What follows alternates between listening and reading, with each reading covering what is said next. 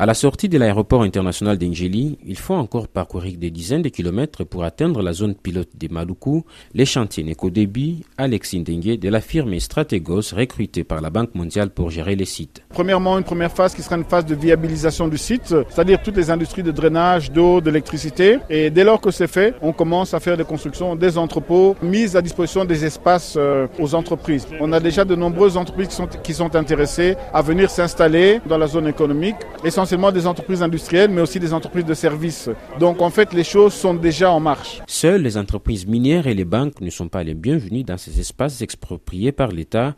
Julien Paloukou, le ministre de l'Industrie, se veut rassurant quant aux avantages. Tout entrepreneur qui s'installe dans la zone est exonéré de toutes les taxes pour une durée de 5 ans renouvelable une fois. Celui qui aménage la zone est exonéré pour 10 ans renouvelable une fois. Et à la fin de la période, il commence à payer seulement 50% des droits et taxes dus à l'État.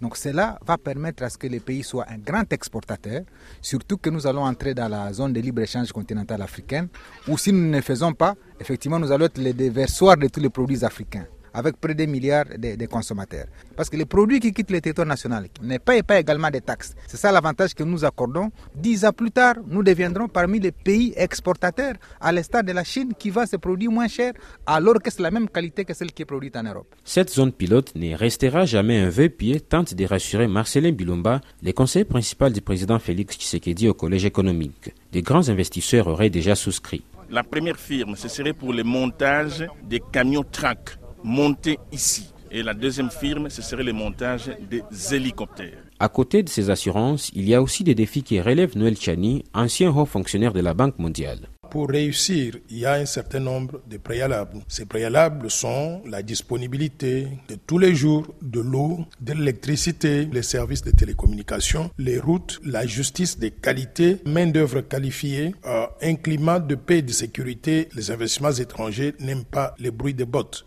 En ce qui concerne l'électricité, le défi est majeur quand déjà la Société nationale d'électricité peine à satisfaire les industries minières concentrées dans les Katanga. Pascal Moulegua, Kinshasa, RFI.